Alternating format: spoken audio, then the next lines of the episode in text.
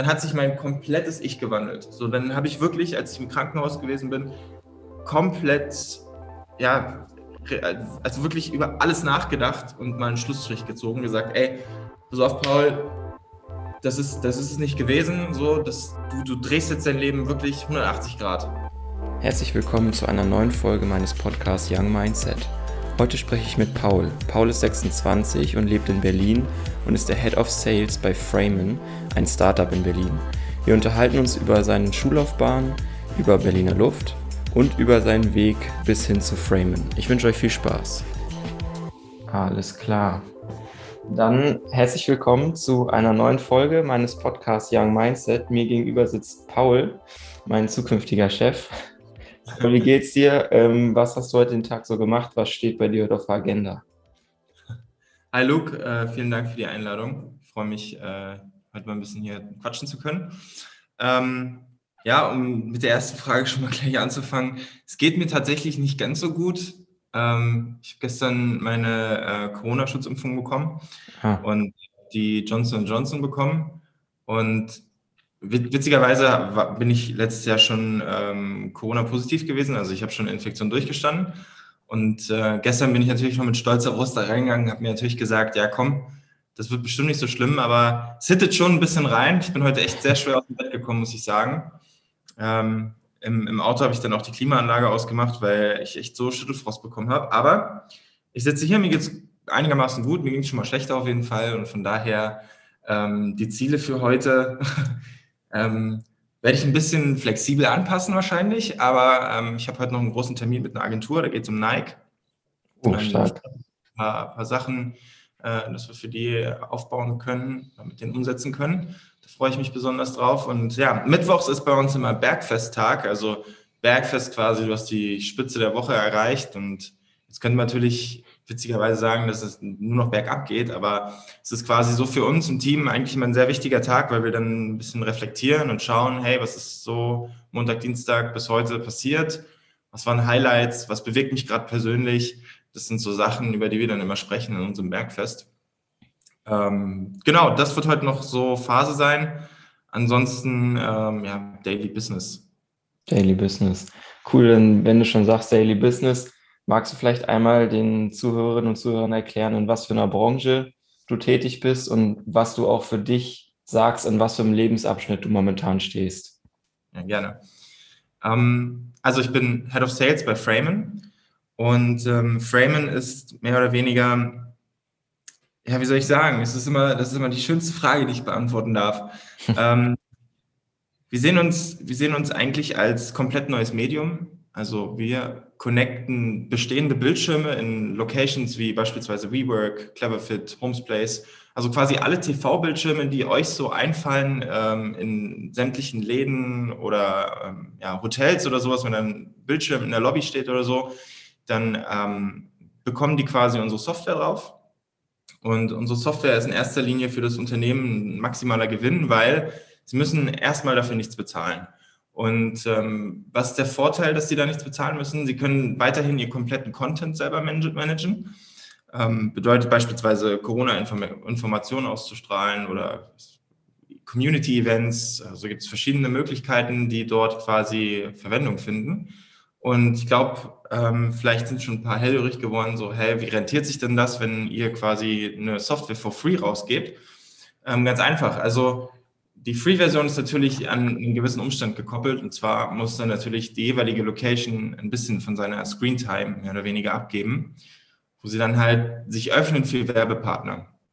Auch hier ist es so, dass sie dann halt quasi aussuchen dürfen, hey, ich möchte besonders gerne Werbung aus dem Automotive-Bereich oder ich möchte Werbung aus dem ja, Fast-Moving Consumer Goods-Bereich oder ich möchte ausschließlich Luxuswerbung haben. Das sind quasi alles Freiheiten, die bestehen bleiben. Also der Kunde kann sich dort halt immer aussuchen, wen er dann dort auf seinem Bildschirm zu laufen hat. Und ähm, genau, das gepaart natürlich mit einem super Content-Mix von Axel Springer. Wir sind ja letztes Jahr im Dezember ähm, ja, mehrheitsbeteiligt aufgekauft worden.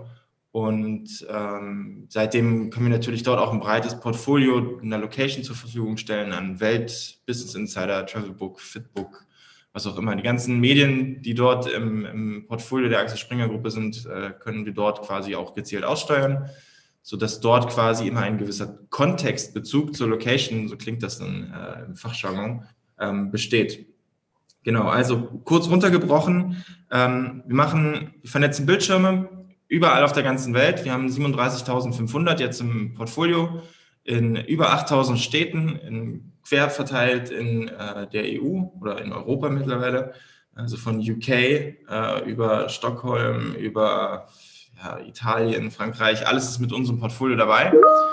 Und ähm, ja, das ist es quasi. Wir suchen dann coole Werbepartner für die und vernetzen dann quasi Locations mit ähm, Werbepartnern und ähm, bauen dann ganz, ganz coole Marketingkampagnen für die.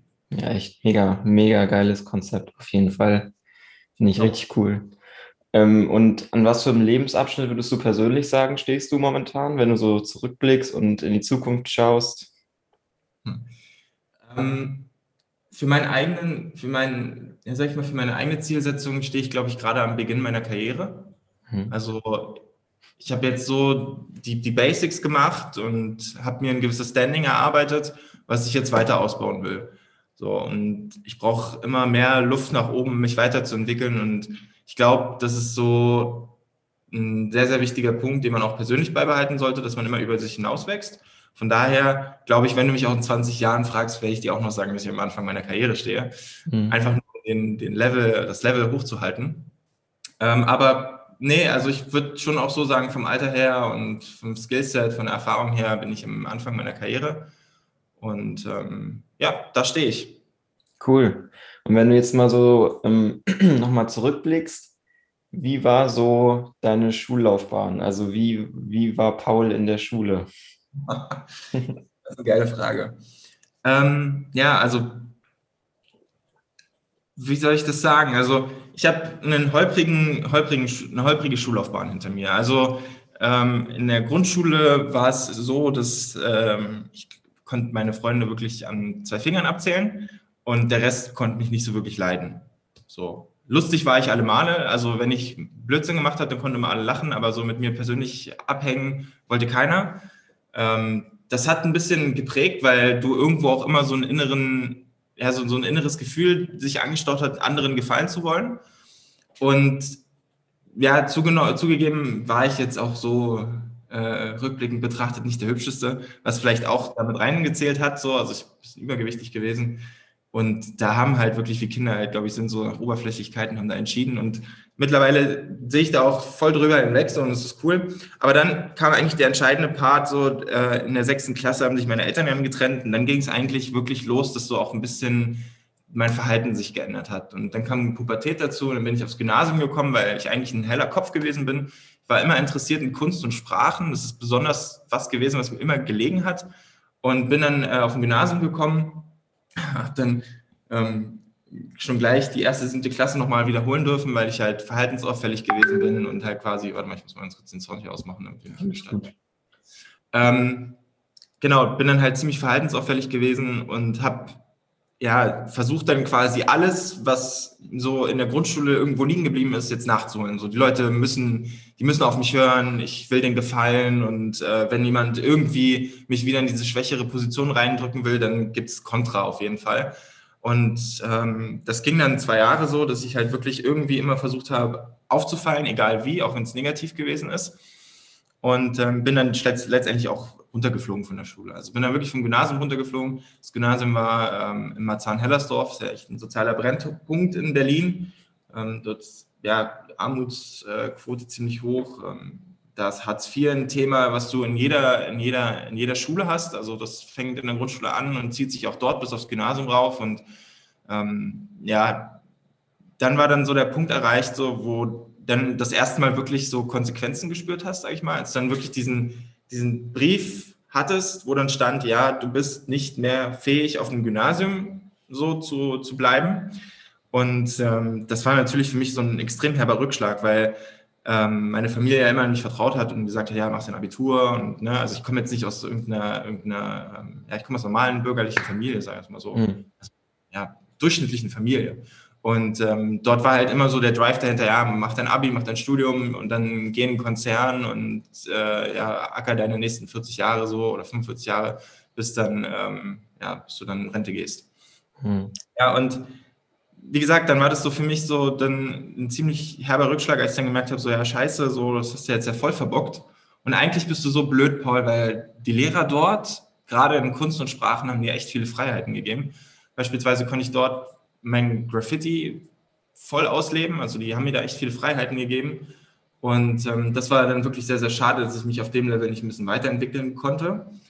Ähm, aber alles hat seinen Grund. Ich bin dann auf eine noch schlimmere Schule gekommen.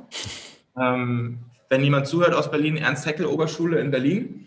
Hellersdorf war dann meine nächste Station. Dort habe ich dann ähm, wirklich, also wirklich schon Kriminalität mitbekommen, muss man so sagen. Also da war das dann nicht mehr nur irgendwelche Jugendscherze oder sowas, sondern da war das wirklich schon, ich will nicht mal mehr sagen, eine Grauzone, es war wirklich mitunter kriminell, was da abgegangen ist. Und das hat mich dann nochmal wirklich richtig geprägt. Und dann zusätzlich dazu gab es dann, äh, als ich 15 gewesen bin, Diagnose, dass ich Knochentumor hatte.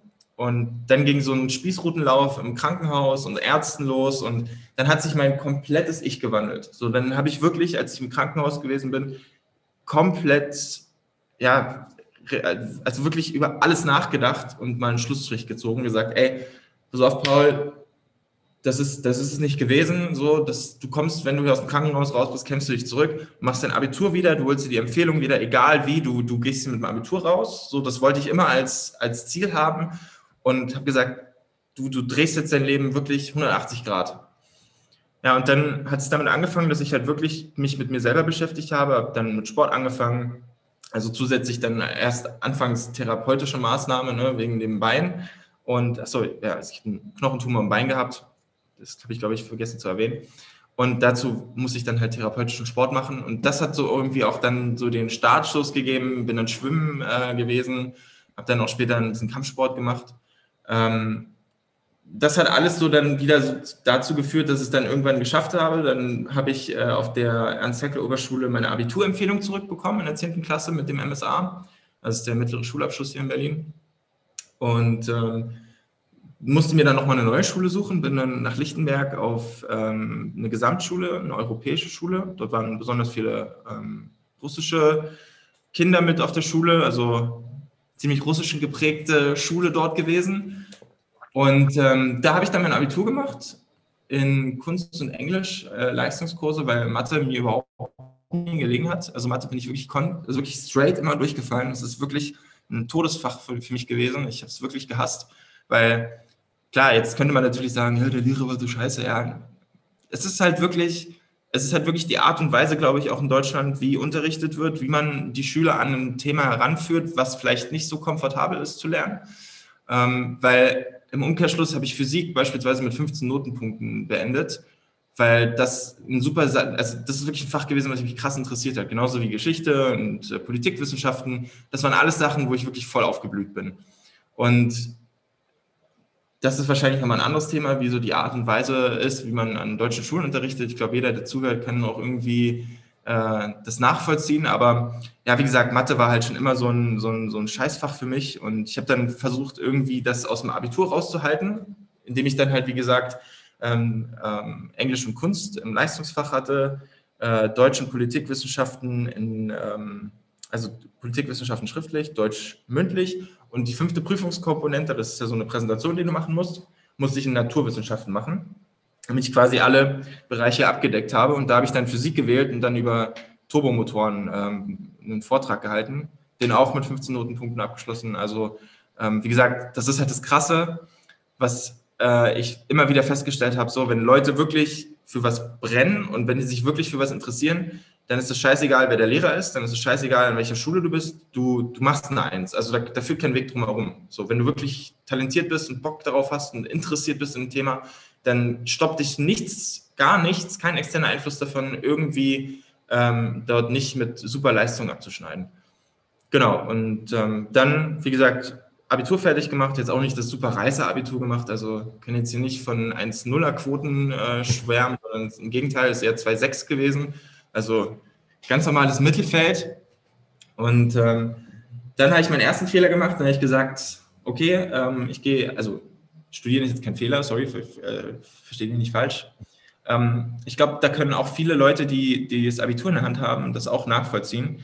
Dann bist du in dieser Phase, wo du nicht wirklich weißt, was du machen sollst. Du hast irgendwie so eine Mhm. Komfort, du weißt, dass du studieren willst. Ich persönlich habe mehrere Male über die komplette Schullaufbahn äh, von Grundschule auf bis ja, Ende Abitur mehrfach meinen Berufswunsch äh, geändert. Es war teilweise Grafikdesigner oder irgendwo was in Richtung Design. Und dann stehst du dann da und hast dein Abitur in der Hand und dann habe ich überlegt, Jura zu studieren, aber das hat, da wurde ich nicht mal angenommen mit dem, mit dem Schnitt. Mhm. Und ähm, dann habe ich so quasi auf ähm, hier diesem ähm, Bewerbungsportal, ich glaube, jeder kennt es, ähm, so viele Bewerbungen rausgehauen, wie nur geht. Und irgendwann hat dann wirklich eine Uni angenommen, das war Universität Bremen, meine erste Universität, in der ich studiert habe. Ähm, Wirtschaftswissenschaften habe ich da angefangen zu studieren. Und äh, das, war, das war wirklich ein richtiger Griff ins Klo. Schön viel Mathe.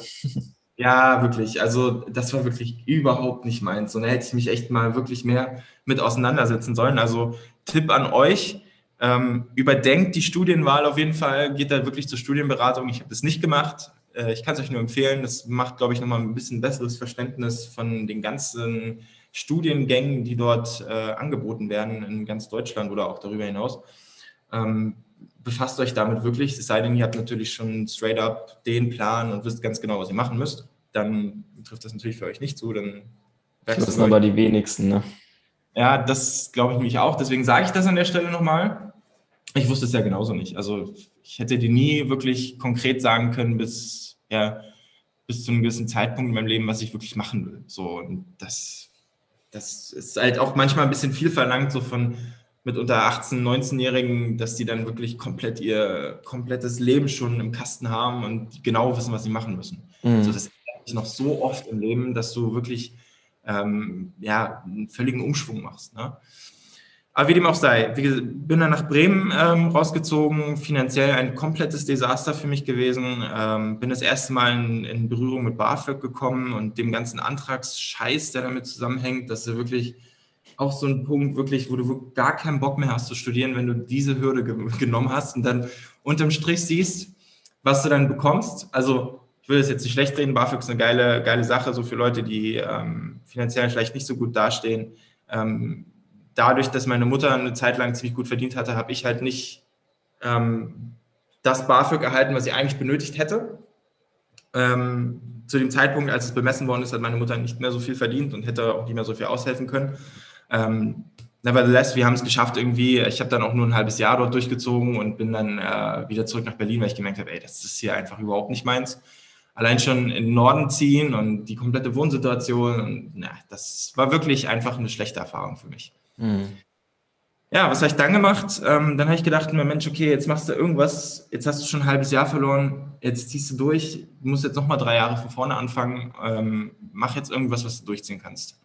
Und dann habe ich an TH Wildau gewechselt, das ist Fachhochschule, das ist keine Universität, und habe dort Wirtschaft und Recht studiert. Drei Jahre durch, zack und weg.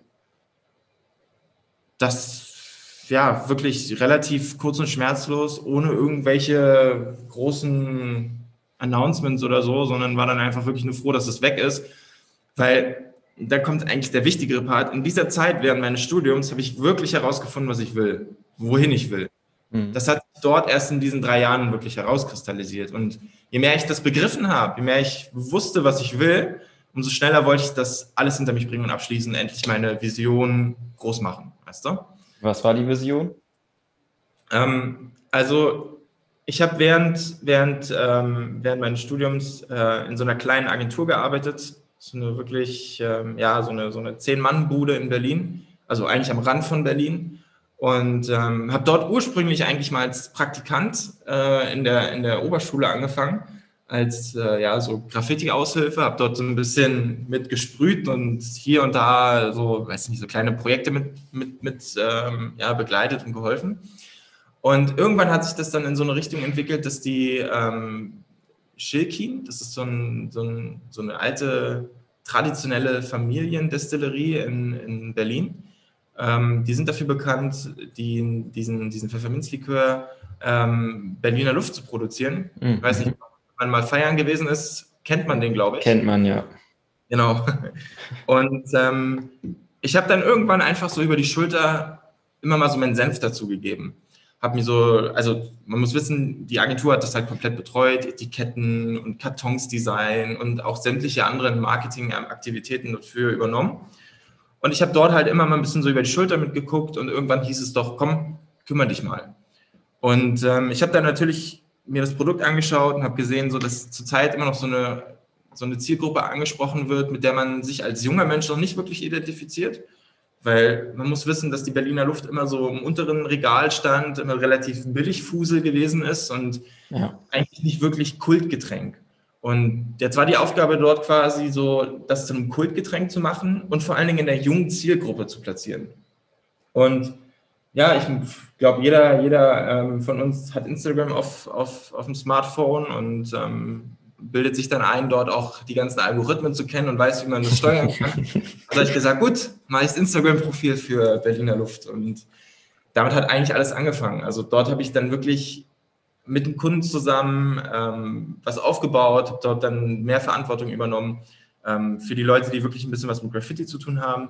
Ähm, wenn ihr die Loop-Dose kennt ähm, von der Berliner Luft, das ist eine Special Edition, äh, die ist von mir beispielsweise, die habe ich damals mit Loop zusammen äh, designt. Dann gibt es äh, eine Sonderedition, die ist auch heute noch in den Regalen, zwar in anderen Farben, aber die Glitter Nights, das ist die Berliner Luft, die du schütteln musst und die dann glitzert. Die ist auch von mir. Ach krass, echt? Ja, die ist, ist ja von lustig. Die, ähm, ja, ich kann euch eins empfehlen, wenn ihr in der Branche unterwegs seid, wie beispielsweise Spiritosen, geht immer mit offenen Augen durch das Spiritosenregal äh, im Edeka oder sowas, da findet ihr immer coole Sachen. Und ich saß jetzt nicht zu Hause und mich hat der Blitz getroffen und ich wusste, ah, die Glitzerluft, die ist da und die müssen wir machen, sondern im Gegenteil. Ich bin durch den Edeka gelaufen und bin dann halt beim Gin stehen geblieben, weil privat trinke ich halt gerne Gin. Und dann ist mir so ein Gin aufgefallen mit so einem roten Pulver. Und ich dachte mir so, hä, was ist das denn? Ist die Flasche, die gefärbt ist oder ist da eine Einlagerung drin? Ich konnte es nicht ausmachen. Habe das in die Hand genommen und habe dann gecheckt, ah, okay, da ist Glitzerpulver drin. Da habe ich den geschüttelt und dann fing der so rot an zu glitzern. Libelles Gin heißt der. Mhm. Und dann habe ich gesagt, krass, coole Idee, weil was ist passiert? Kunde ist im Markt, nimmt die Flasche und interagiert mit der, hat die in der Hand. Und dann ist quasi schon die Entscheidung beim Kunden, nehme ich das jetzt mit, weil ich ah, das so. Ah, Kaufentscheidung schon genommen. Genau. Und da habe ich gedacht, krass. Da habe ich auf den Preis geguckt, 50 Euro, dachte ich, doppelkrass. Also für 50 Euro so einen Scheiß anzubieten, das hätte selbst ich mich nicht getraut, aber ich habe gesagt, okay, nehme ich jetzt mit und bin wirklich straight am nächsten Tag direkt äh, zum Vorstand bei Schilkin und habe dort quasi zusammen äh, meinem Chef die Flasche auf den Tisch dort gestellt und dann haben wir das da gepitcht und haben gesagt, pass auf, das müssen wir machen. Wir müssen herausfinden, was da drin ist, aus was das besteht. Wir müssen einen Farbton finden, den, den man irgendwie Berliner Luft assoziieren kann. Und ähm, dann ging das eigentlich ganz schnell. Lebensmittelchemiker, dann haben wir so eine Mo Proben aus Italien geholt, dann haben wir selber das zusammengekippt im Büro und dann haben wir es dann irgendwann so präsentiert, den ersten Prototypen und dann in zwei Monaten 460.000 Flaschen verkauft. Ich glaube, das ist eine Zahl, die für sich wow. selbst spricht. Und ähm, ja, das war dann wirklich so der Punkt, wo ich gedacht habe, ja krass, das ist so, das ist genau das, was ich machen will. So was, was voranbringen. Also mhm. durch dich selber, durch deine Kreativität, durch deinen Einsatz ein Unternehmen voranbringen. Da war der Groschen gefallen. Und das ist, das ist so eine Sache, auf die bin ich super, super stolz und auch super glücklich, dass das so alles gekommen ist. Weil jetzt können wir wieder den Bogen zurückmachen zu meinen Verhaltensauffälligkeiten der sechsten Klasse. Du könntest jetzt natürlich sagen, was ist, wenn das nicht gewesen wäre? Wäre ich dann Jurastudent geworden, wäre ich dann BWL-Student geworden, klassischer, und wäre jetzt bei McKinsey oder irgendwie sowas. Hm. Weißt du alles nicht. Aber dadurch, dass der Weg Höhen und Tiefen nimmt, sammelst du ja dementsprechend auch Experience. Und da war wirklich so dieser Groschen gefallen, wo ich dann echt dachte, ja, das, das ist es so, ne? Und, ähm, und trotzdem hast du ja dann dazwischen Framen jetzt und ähm, und de, deinem, deinem Studium warst du ja zwischendurch trotzdem nochmal bei Audi, ne? Genau. Audi. Audi ist halt auch so eine, so eine Geschichte, ähm, die mich schon irgendwie seit Jahren prägt. Mein erstes Auto war ein Audi. So, Audi ist eine, eine, eine vom, vom Design her ist es genau meine Sprache. Ähm, von, von der Markenkommunikation her, von den Produkten her. Es ist einfach ein supergeiles Unternehmen. Und Audi war für mich immer so das goldene Tor. So, wenn du da einmal durchkommst, dein Leben wird nie wieder anders sein. Äh, war auch so, also ist wirklich sehr, sehr prägend gewesen, die Erfahrung. Also auch dort, wie gesagt, dann direkt äh, aus Berlin dann alle Zelte abgebrochen und äh, nach Ingolstadt gezogen.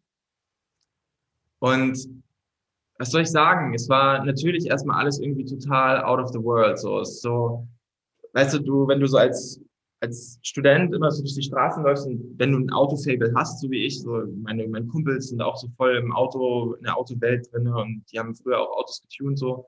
Und ähm, also getuned, das klingt jetzt immer so ein bisschen krass, aber wir haben uns halt wirklich damit, wir haben uns gefreut, wenn wir am Freitagabend irgendwo am Rastplatz standen und dann dort halt Porsche, Lambo gegen Audi RS4 fährt oder sowas. Das war für uns so Highlights. Und ähm, wie gesagt, wenn du dann auf einmal so da reinkommst und dann ist so der erste Arbeitstag so gleich mit den Schlüssel vom R8 in die Hand gedrückt so und dann hier einmal mit Kunden Probefahrt machen, ähm, dann bitte neuen R8 quasi mehr oder weniger pitchen das dann so echt, wo du denkst, so, ja, krass geil, also wirklich, das ist ja wirklich genau das, was du schon immer wolltest, so. Und ja, was soll ich sagen? Also, das war wirklich echt sehr, sehr cool und hat sehr viel Spaß gemacht, aber du fühlst dich sehr, sehr schnell wie ein Hamster im, im Rad.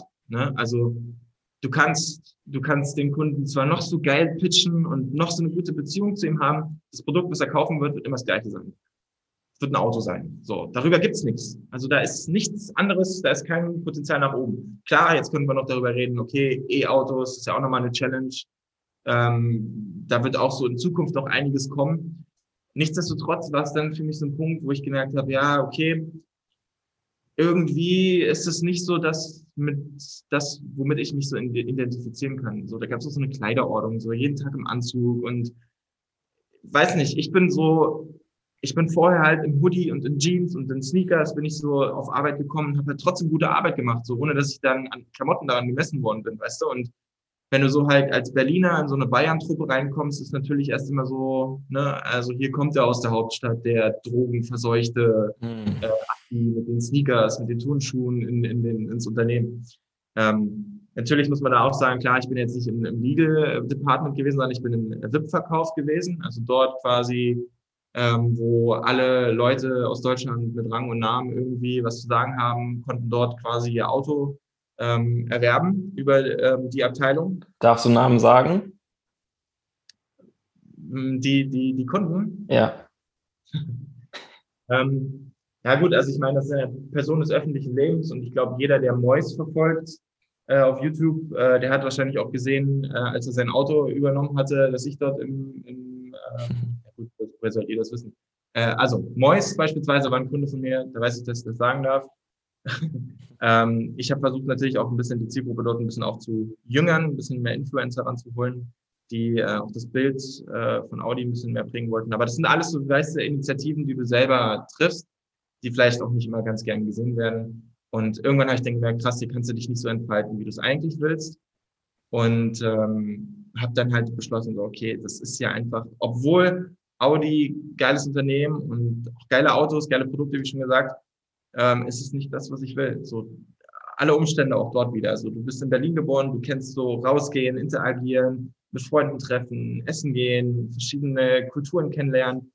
Ingolstadt, Flöte piepen. Also das ist wirklich Ruhe. So. Und irgendwo strebst du ja danach, ähm, wieder irgendwo sein, dein, dein Lebensstandard aufrechtzuerhalten. Und das sind auch so Punkte gewesen, die wären jetzt nicht entscheidend gewesen, sage ich mal so, bei einer Job, beim Jobwechsel, aber die haben mich dann schon irgendwie ein bisschen runtergefahren, weil letztendlich bist du morgens ins Büro, hast dann dort deine, deine, deine Angebote geschrieben, hast telefoniert und bist dann wieder zurück nach Hause und es war halt irgendwie alles so trist. Und du hast halt wirklich keinen Impact gespürt. So, deine, dein, also dein, dein Handeln hat keinen Impact hinterlassen. Und das war eigentlich so der Punkt, der mich ein bisschen genervt hat und ich dann gesagt habe, okay, hey, sorry, funktioniert nicht, wieder zurück nach Berlin. Und ähm, wie bist du dann auf Framing gekommen? Genau, Weil dann müsste dann, dann, ja noch relativ jung gewesen sein, ne? Framing. Naja, hm, nee, 25 war ich. Nee, nee ich meine das äh, Framen, das Unternehmen. Sorry. äh, ja, Frame war tatsächlich noch sehr jung. Ähm, also gerade auch so in Sachen Vertrieb. Also mein Weg zu Frame, äh, um das nochmal ganz kurz anzureißen. Ähm, Tesla war auch noch so ein, so ein Ding, was, was ich auch noch ganz cool fand, weil in Berlin war da gerade ein Store aufgemacht und die hatten, ähm, die hatten schon so ein bisschen angefragt, ähm, bezüglich Sales-Mitarbeitern, die dort ähm, mitmachen wollen. Und das war für mich so eine Option. Ähm, habe mir dann aber gesagt, nee, Paul, genau das machst du jetzt nicht, weil du bist ja eigentlich aus den Gründen gegangen, obwohl Tesla natürlich ein junges Unternehmen ist, muss man jetzt mal sagen, also verglichen zu Audi. Ähm, du willst wieder wirklich in ein Startup. Du willst wirklich, wirklich rein ans Produkt. Du willst von Stunde eins mit dabei sein und mit aufbauen. Und äh, wieso, was soll ich sagen? Dann bin ich die Bewerbung oder beziehungsweise die, die Jobanzeigen äh, durchgegangen und ins Frame aufgefallen, haben mir das durchgelesen. Und dann war schon das erste so, was ich, also was ich festgestellt habe und dachte mir, krass, das ist so ein geiles, also so eine geile Idee. Warum bist du da nicht selber drauf gekommen? Das ist so einfach und liegt eigentlich so auf der Hand. Und alle großen Unternehmen, die so in der Werbebranche unterwegs sind, also gerade in der Außenwerbungsbranche, verschlafen dieses Thema. Und hier ist ein kleines Startup, was, mich genau, was sich genau diesem Nischenthema widmet. Ich bewerbe mich. Und dann ging das ganz schnell. Dann haben Dimitri und ich zwei Stunden telefoniert. Dann haben wir uns nochmal virtuell im Google Meets getroffen, weil zu dem Zeitpunkt ähm, war Corona gerade neu, also letztes Jahr mehr oder weniger. Da war dann so diese Phase von, wir wissen nicht, was jetzt passiert und eine Woche später war Lockdown. Also mein erster Arbeitstag war wirklich shoppen dicht. Ach, und ähm, genau, ich bin ja dann gejoint als jemand, der dort den B2B-Vertrieb mit ankurbeln sollte, der dort mit unterstützen sollte. Und du sitzt an dem ersten Arbeitstag da und denkst dir, okay, Außenwerbung. Das war es zu dem Zeitpunkt noch so, so haben wir das damals genannt. Außenwerbung im Lockdown, wo keiner mehr rausgehen darf. So, wie machst du das jetzt?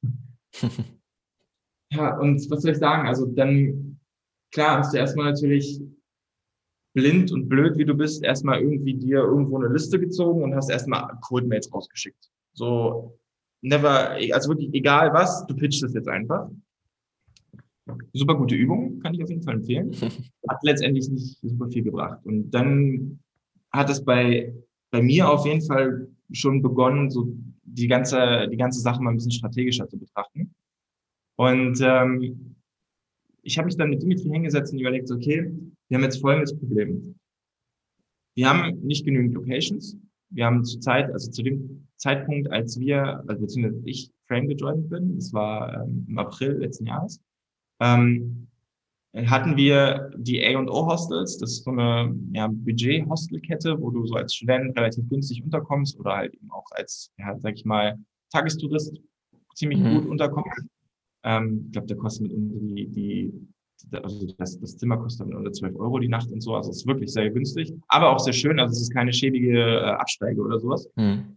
Ähm, genau, wir hatten, die hatten wir gehabt und wir waren gerade so in der Vorbereitung mit WeWork. Also WeWork war gerade noch so im, im Vertragsabschluss und ähm, wir haben dann überlegt, okay, was machen wir jetzt? Also, um das zu verstehen, Bildschirme, Bildschirme in, in, in Hotels ist eine Sache, damit kann jeder was anfangen erstmal. Bildschirme in Coworkings war hingegen so eine Sache, hm, das, was ist ein Coworking zum einen? Und warum sollten dort Bildschirme sein? Das sind so die ersten Fragen gewesen, die, die ich mir an, also ausgedacht habe, so die, die uns Werbepartner äh, fragen können. Und dann haben wir überlegt, okay, wir haben jetzt Vor, wir haben jetzt diesen, diesen, diesen ähm, ja, Vorreiter, diesen Vorreitermoment. Wir sind die ersten im Coworking, die dort Bildschirme vernetzen die diesen Kanal quasi öffnen für Werbepartner, müssen dieses, dieses, diese Sparte unbedingt ausbauen. Ja, dann haben wir uns ähm, Listen, wir haben Recherche selber gemacht. Wir haben, äh, damals saßen wir im APX im alten Gebäude. Ähm, das ist äh, so ein, so ein, so ein, ja, so ein Startup Accelerator, wo ähm, du quasi als Startup so eine kleine Bürofläche hast, wo du dann halt arbeiten kannst. Ähm, der ist durch Axel Springer und Porsche gebackupt. Und äh, dort saßen wir dann, es war natürlich auch dort total leer gefegt, also da war auch keine Menschenseele mehr. Also der komplette Startup-Geist eigentlich, wofür du ja auch gejoint bist, war dort wirklich wie ausradiert. Und dann saßen Dimitri und ich da beide alleine, haben äh, Techno über die, die Boxen geblastet und haben uns dann wirklich ähm, Listen rausgezogen und sind dann in Coworkings angegangen und haben die gepitcht und haben gesagt, hey, wir sind die Nummer eins in Deutschland in Coworkings, weil waren wir, ja, also, wir nur drei Screens hatten, wir waren die Nummer eins. Das hat außer uns niemand gemerkt. Und ähm, dann sind wir raus und haben gesagt, ja, wir sind die Nummer eins für, ähm, für Coworking, ähm, Vernetzung mit TVs und wir sind dort die Experten und natürlich haben wir doch ein bisschen oversellt, so ist natürlich klar. Ich glaube, jeder, der in dieser Phase im Startup ist, weiß ganz genau, wovon ich rede. Aber du musst irgendwo einen Impact machen und du musst irgendwo auch äh, diesen, ja, diesen, diesen, diesen Growth anstarten und anfeuern. Das geht halt eben einfach nur so.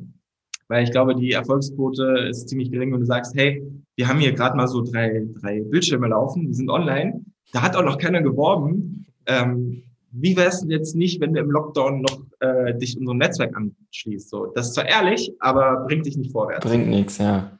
Ja. Und dann haben wir so nach und nach äh, echt wirklich ein paar coole Locations gewonnen, die äh, unserem Netzwerk gejoint sind. Und ähm, dann zum, zum Sommer hin, also ähnliche Situation wie jetzt, so langsam öffnete sich alles wieder. Ähm, bis dahin hatten wir, glaube ich, schon über, lass mich lügen, 5500 äh, Unternehmen angeschrieben. Und so ziemlich jede Agentur in Berlin und Hamburg und Frankfurt wusste, wer wir sind. Also wir haben in dieser Zeit quasi während des Corona-Lockdowns ähm, die Zeit effektiv genutzt. Es ist klar, dass wir keine Revenue jetzt machen konnten, dass wir jetzt keinen Sales bekommen, weil die Situation neu war, die Leute sind alle verängstigt gewesen, die haben alle ihre Budgets zurückgehalten. Dann musst du dich abfinden. Nichtsdestotrotz solltest du die Zeit nutzen, die Leute jetzt zu erreichen und dich dort schon zu platzieren. Weil das war der Key eigentlich des Success, dass wir dort in dieser Phase nicht gesagt haben, hey, wir gehen jetzt ins Homeoffice, äh, wir, wir sperren uns jetzt zu Hause ein, ähm, wir, wir, wir warten jetzt erstmal, was passiert, sondern nee, wir haben uns hingesetzt, ähm, auch im Homeoffice, sorry, das sollte jetzt nicht abwertend klingen, ähm, wir haben uns hingesetzt und wirklich Mails rausgehauen, mit Leuten interagiert, mit Leuten geschrieben, gefragt, wie es denen geht, was die machen, wie die Situation ist, wie sie die Perspektiven sehen, ähm, was der Fahrplan ist, wie man sich auf so eine Krise vorbereitet. Also es waren gar nicht mal Sales Pitches wirklich, sondern es waren wirklich eher, wie soll ich das sagen, Anrufe, um zu fragen, wie es einem ging. das Aber das ist es eben. Du hast mit den Leuten trotzdem noch kommuniziert und der springende Punkt, auf den ich hinaus will, ist, als es dann wieder losging, hast du den Leuten angerufen und gesagt, hey, ähm, hey Markus, äh, schön, ähm, wie geht's dir? Jetzt macht alles wieder auf, so, pass auf, hätte ich ja damals kontaktiert, wegen hm, bla bla bla. Und dann hast du einen ganz, ganz smoothen Einstieg gehabt bei den ganzen Leads. Mhm. Und ich muss dir auch ehrlich sagen, in der Phase dann, als es wirklich hieß, okay, jetzt regeneriert sich Wirtschaft wieder oder regeneriert sich so die ganze Situation wieder, kamen genau diese Leads wieder, die wir über Corona eigentlich die ganze Zeit bespaßt haben, die auch mit uns interagiert haben, waren die ersten Kampagnen bei uns. Und ähm, das waren super Erfolge, die wir gefeiert haben, so als kleines junges Startup, ähm, das dann auf einmal wirklich hieß, so ja, okay, jetzt sind jetzt sind die ersten ähm, Kampagnen da, jetzt äh, können wir das wirklich auch PR-technisch aufziehen, wir können dort eine Marketingkampagne draus bauen, wir haben die erste Customer Success Story. Das sind alles äh, Erfolge gewesen, die auch natürlich super, super viel Druck von meinen Schultern genommen haben. Weil in der Phase, wie gesagt, du willst da halt eigentlich performen, abliefern und joinst halt von Audi dort direkt rein. Ähm, sind die Erwartungen dementsprechend hoch. Und dann ist erstmal so eine Flaute, wo du nicht wirklich was machen kannst und du selber ja, kommst in so eine Schockstarre, möchte ich mal sagen, weil irgendwie machst du ja was, aber es führt zu keinen Erfolgen oder Ergebnissen, weil unterm Strich im Sales ist ein Ergebnis und ein Erfolg eine Zahl, die möglichst plus, ein Plus davor hat und grün leuchtet. Und da muss ich ehrlich sagen, als das dann da gewesen ist und diese Strategie aufgegangen ist, Coworkings reinzuholen, sich bei den ganzen Agenturen vorzustellen, mit den Leuten, die interessiert daran sind, irgendwie ein bisschen Werbung zu schalten, in Kontakt zu bleiben, das dann alles aufgegangen ist, war dann wirklich so, okay, jetzt, jetzt geht's los. So, jetzt reißen wir uns endlich frei, jetzt können wir wirklich durch die Decke starten. Und da waren wir zu der Zeit im Rework, ähm, im, im Atrium Tower hier in Berlin. Ähm, super schönes Rework, muss ich sagen, hat eine super schöne Dachterrasse oben in der 21. Etage. Dort waren früher auch immer ähm, Community-Events, also so äh, abends Afternoon Drink und so ein Zeug. Und ähm, genau, dort waren wir dann gewesen und haben dann wirklich versucht, das Produkt weiter voranzuentwickeln. Also wir hatten dann auch remote neue Entwickler geheiert, ähm, die dann sich auch dem kompletten ähm, Kampagnenplan und diesen kompletten, ähm, wie buche ich was, äh, widmen, dass das dort alles super aufgearbeitet wird, damit die User Experience dementsprechend auch schön ist. Und ähm, dann ging das wirklich, sage ich mal, bis Ende Oktober ja auch ganz gut. Ne? Also da hatten wir wirklich sehr, sehr schöne Gespräche. Wir hatten auch wirklich schöne Angebote rausgeschickt. Also du dachtest dir echt so, ja, yeah, okay, geil, jetzt geht's hier richtig los. Und dann kam ja der nächste Lockdown wieder, der November-Lockdown. Und ähm, ja, dann war wirklich wieder die gleiche Situation. Und da war dann wirklich so wieder so ein Punkt, wo du echt dachtest, so krass, Alter, der ganze Effort, den du reingesteckt hast, ähm, alles, worauf du dich gefreut hast, ist jetzt erstmal so weg. So, und du kannst dafür nichts. Und ähm, aus der wirtschaftlichen Perspektive war das wirklich echt blöd, der, der Lockdown, weil wir auch äh, viele Kampagnen einfrieren mussten und die auf nächstes Jahr verschieben. Und bei uns ist es so, wenn du keine, also wenn eine Kampagne ähm, ausgestrahlt ist, können wir die erst invoicen. Ne? Also wir haben quasi immer noch Revenue aus 2020, was wir jetzt erst in 2021 wirklich fordern können. Und ähm, das war natürlich wirklich so ein bisschen niederschlagend. Was waren also dein, deine, deine Learnings sozusagen aus dieser Situation? Was würdest du sagen, hat dich da sehr auch nachträglich noch geprägt? Also wirklich geprägt hat mich eigentlich, dass, dass du, auch wenn die, diese, das klingt so wirklich wie so ein Kalenderspruch. Aber es ist wirklich so, wenn die Situation auch auswegslos erscheint, die ist nicht auswegslos, du musst nur finden, wie du das managen kannst. Du musst dich mit gewissen Dingen abfinden. Beispielsweise, dass du jetzt kein Revenue schreibst. Das ist klar, erstmal bitter.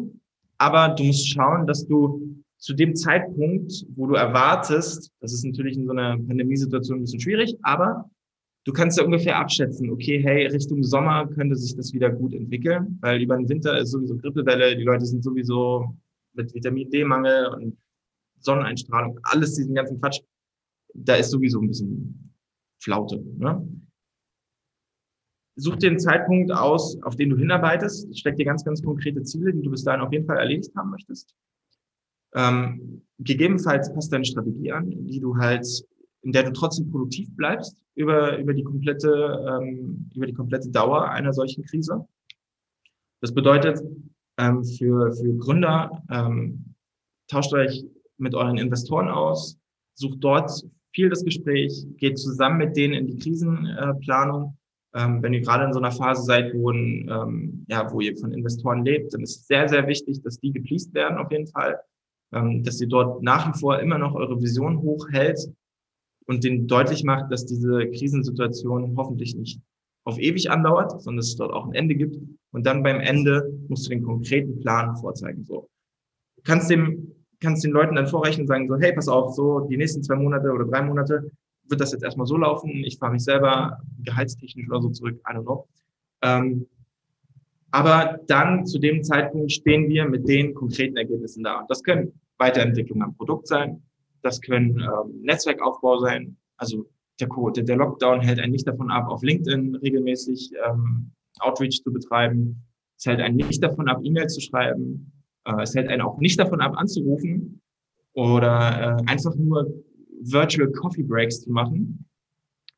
Ähm, das sind alles so Punkte, die vielleicht im normalen operativen Tagesgeschäft untergehen, weil du halt, wie gesagt, dich mit diesen ganzen Sales-Aufgaben äh, auseinanderschlägst oder dich dort drum schlägst.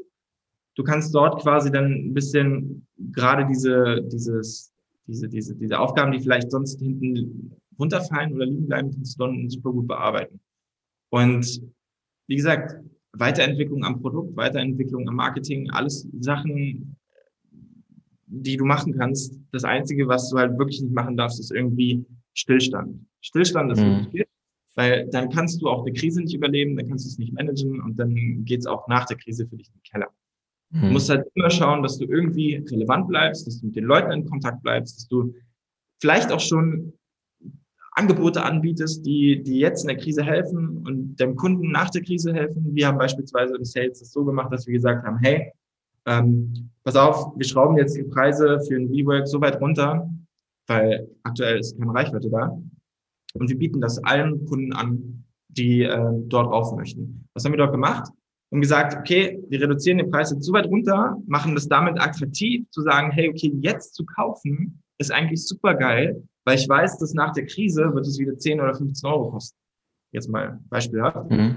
Also haben wir eben den Preis mal eben ganz runtergeschraubt und gesagt, hey, Kunde XY, kauft dir jetzt vier Wochen, zwei Wochen, drei Wochen, was auch immer ein und löst ihn 2021 an. Und das war eine Situation, wo viele gesagt haben, okay, hey, ähm, gerade von größeren Unternehmen, wir haben jetzt sowieso Budget, was wir noch spenden müssen. Das kriegen wir sonst im nächsten Jahr nicht äh, wieder freigegeben. Mhm. Wir sind dann aufgesprungen und haben gesagt, okay, wir kaufen uns jetzt die Reichweiten ein und lösen das nächstes Jahr ein.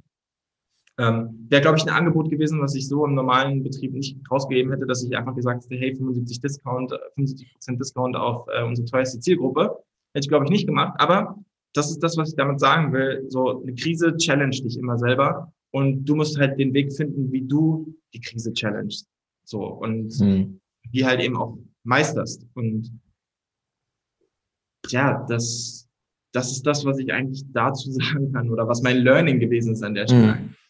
Das ist ein starkes Learning. Und ähm, hat sich durch die, durch diese Entwicklung auch vielleicht bei dir nochmal so neue, haben sich da so neue Ziele vielleicht im Leben ähm, mit eingebaut oder noch eine, eine, eine, Aufgabe, die du dir im Leben gesetzt hast, der du nachgehen willst, auch wenn du jetzt langfristig in die Zukunft denkst? Ja, also was ich halt immer mehr sehe, ist, dass ähm, also zurzeit befinden wir uns wirklich in der Luxusphase wieder des Growths. Also wir wachsen, wie gesagt, über die kompletten europäischen Grenzen hinaus und hoffentlich Ende des Jahres, wenn alles gut läuft, können wir dann auch unsere ersten Piloten in, ähm, in der US starten. Und ähm, ich sag mal, ich wachse natürlich auch ein bisschen mit Frame. Und jetzt ist es so, dass ich quasi Vertrieb Deutschland, Österreich, Schweiz manage. Ähm, ich will mir aber auch Vertrieb Europa zumuten und ich will mir auch Vertrieb US zumuten. Also sprich, ich möchte viele Leute heiern für den Sales. Ich möchte Leute aufmerksam darauf machen, dass es Frame gibt, dass es ein super guter Arbeitgeber ist und dass es Frame nicht nur in Deutschland gibt, sondern Frame auch in der UK funktioniert und auch in Russland funktioniert und auch in der US funktioniert. Ähm, was ich damit sagen will, ist, dass ich persönlich weiter über mich hinauswachsen will, dass ich erstmal wirklich eine, eine noch steilere Karriere bei Frame hinlegen will. Also beim Head of Sales ist bei mir noch nicht Schluss. Also mhm. für die Zukunft gesprochen strebe ich schon irgendwann mal MD an. Mhm. Und das ist ein Ziel, auf das ich auf jeden Fall hinausarbeiten werde, jetzt erstmal in den nächsten Jahren, bis ich dahin angekommen bin. Und je nachdem, äh, wie, wie erwachsen das äh, Babyframe dann ist, ähm, werde ich vielleicht auch mal, wenn ich ein bisschen älter bin, vielleicht so 30, 35, ähm, mich anderen Startups widmen, so ein bisschen als Berater für Sales oder sowas, weil ich glaube, wenn du wirklich so ein komplexes Produkt, ein neues Produkt wie Frame an den Markt bringst und diesen Vertrieb von null auf mit aufziehst, hast du, glaube ich, ganz, ganz coole Insights für gerade komplexe Tech-Produkte oder auch erklärungsbedürftige Produkte. Und ich weiß, dass es eine große Menge an Startups gibt, die super, super erklärungsbedürftige Produkte haben und ähm, die Gründer mitunter vielleicht einfach noch nicht die Skills haben, die die Vision und die Produkte so zu, zu kommunizieren, dass es ein anderes Unternehmen versteht. Ähm, das wäre vielleicht für mich auf jeden Fall noch so ein Goal, irgendwo dort Startups irgendwie so beratend zu unterstützen. Interimsweise wirklich dort ähm, ein bisschen mit aufzubauen.